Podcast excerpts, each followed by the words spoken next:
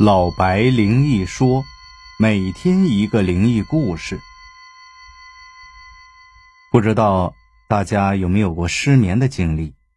我想多多少少会有一两次吧。特别是像我这个年纪的一些朋友啊，大多数都是夜猫子，杂念也会比较多，所以呀，应该会有过失眠的。我前些时候一直失眠，哎呦，那是真痛苦。天天晚上躺床上，闭着眼睛怎么也睡不着。平时虽然我的睡眠比较少，但是连续几天不能睡觉的感觉，也有些让人无法忍受。所以呢，我常常会半夜爬起来录音。其实啊，现在想起来，我已经记不清自己第一次失眠是在什么时候了。好像有一天，半夜里突然醒过来。就再也睡不着了。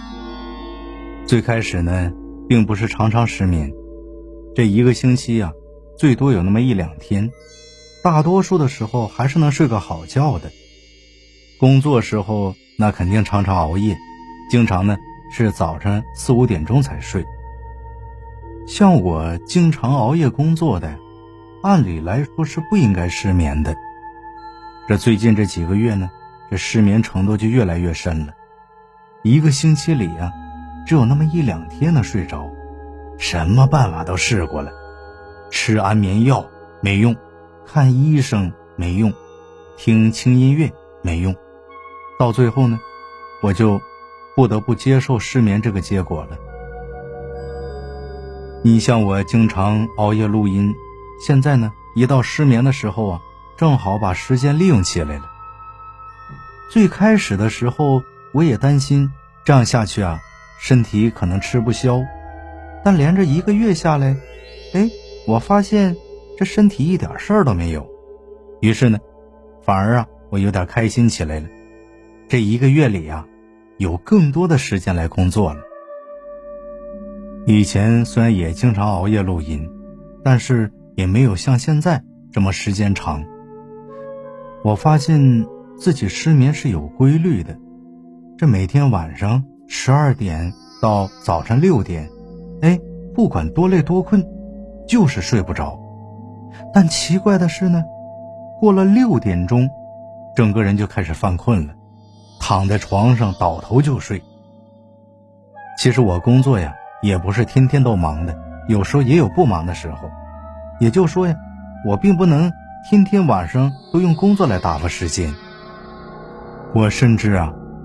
很多在失眠又没工作的夜晚呢，我就通宵的看电视。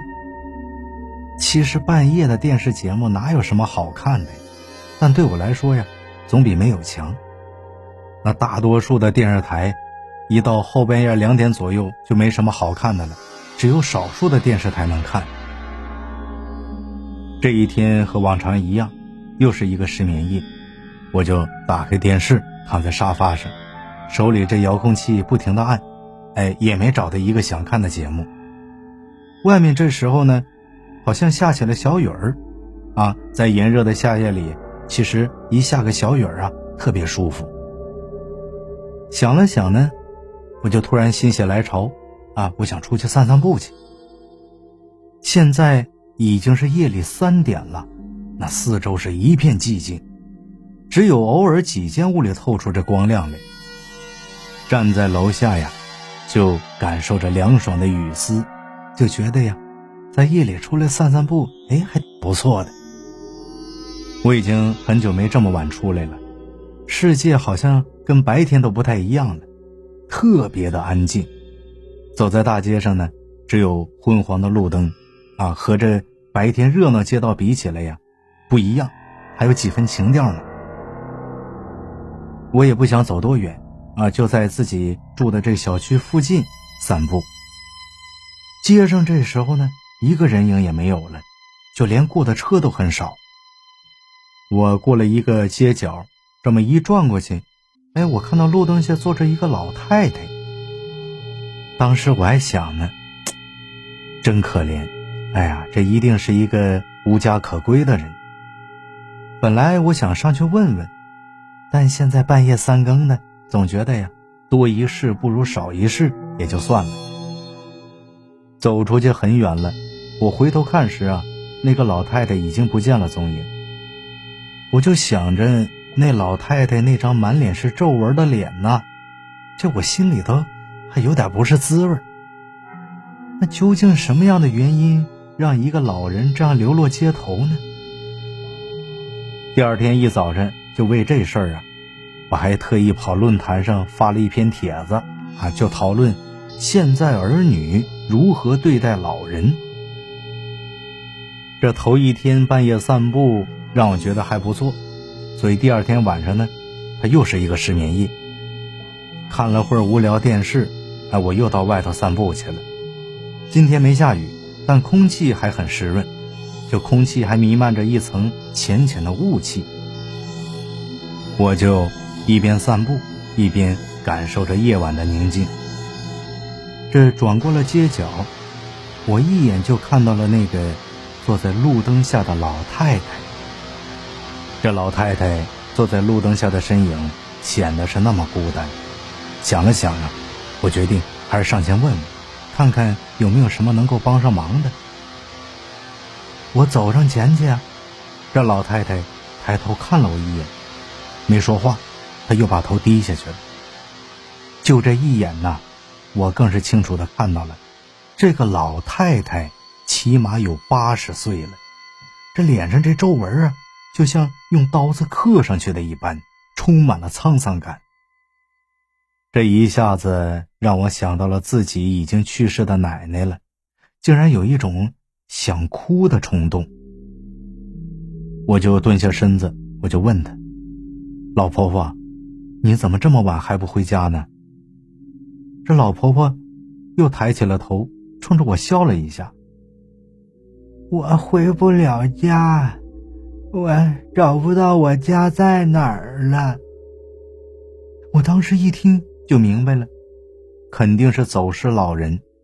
现在那电视上天天都有这样的新闻，由于儿女的疏忽，家里的老人就这样走丢了。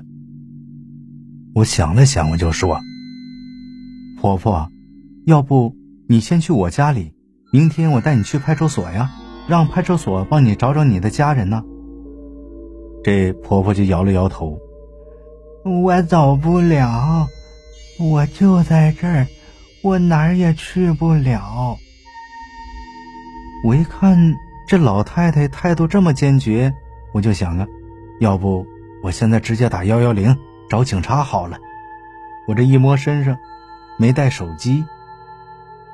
我转过头就想对老太太说话，发现呢，刚刚还坐在路灯下的老婆婆已经不见了。